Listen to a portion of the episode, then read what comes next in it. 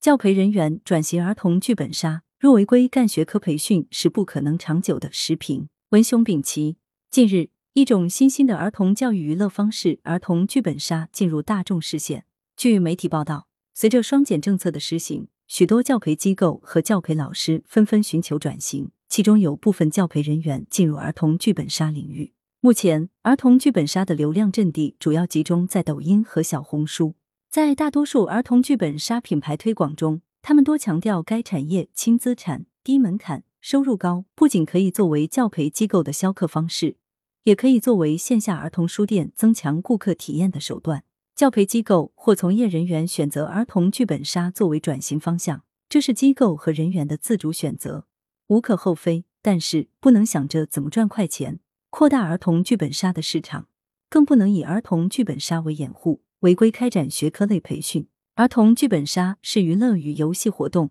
应该基于寓教于乐，让学生适当乐于其中，促进学生的综合素质发展。从儿童剧本杀的经营模式看，教培机构或从业人员转型经营儿童剧本杀是有其优势的，包括场地、生源、以前培训的学生等。但是，也有其可能存在的弊端。这就是把此前经营学科类培训的营销方式用在儿童剧本杀中。当前，家长对儿童剧本杀的需求并不大，儿童剧本杀要依靠儿童自主消费，市场有限。可一些运营儿童剧本杀加盟生意的机构宣称，这有庞大的市场，有很好的盈利前景，这就可能诱导经营者以之前用于学科类培训经营的焦虑营销方式进行营销推广。如夸大剧本杀对孩子阅读、思维、交际、表达能力的锻炼作用，刺激家长送孩子去玩剧本杀。对此，今年七月，文化和旅游部等五部门联合发布关于加强剧本娱乐经营场所管理的通知，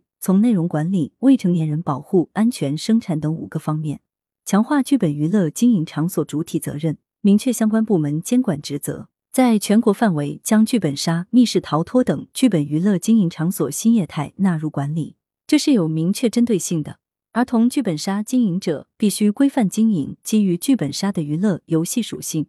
给儿童提供健康的娱乐与游戏内容，同时要限制儿童玩剧本杀的时间。各地监管部门要加强对儿童剧本杀的监管，明确实施适龄提示制度，并规定儿童剧本杀向未成年人开放的时间。儿童剧本杀经营的另一个可能存在的问题是把学科类培训包装为儿童剧本杀。儿童剧本杀最近引起舆论关注，主要原因是一则流调信息显示，一名感染者的行动轨迹涉及北京前门大街某剧本馆。随后有传闻称，这家剧本馆的剧本设计为某培训机构的语文组，主持人为培训机构的名师，其实是打着剧本杀的名义在地下补习。虽然培训机构官方微博很快就发布了辟谣声明，但还是有家长怀疑，儿童剧本杀之所以火爆，是在进行隐性变异学科类培训。我国实施双减之后，确实存在个别学科类培训机构从业人员以非学科素养培训为名，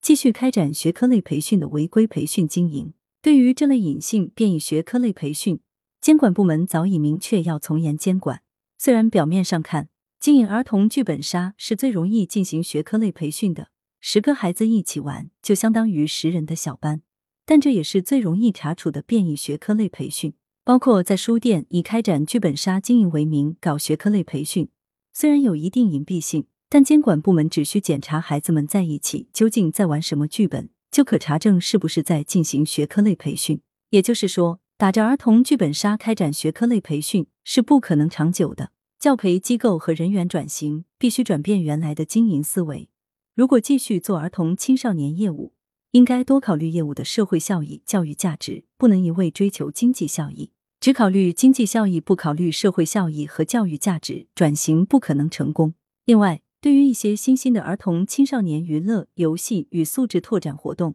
监管部门也需要及时介入，制定明确的监管措施，以保护未成年人健康成长。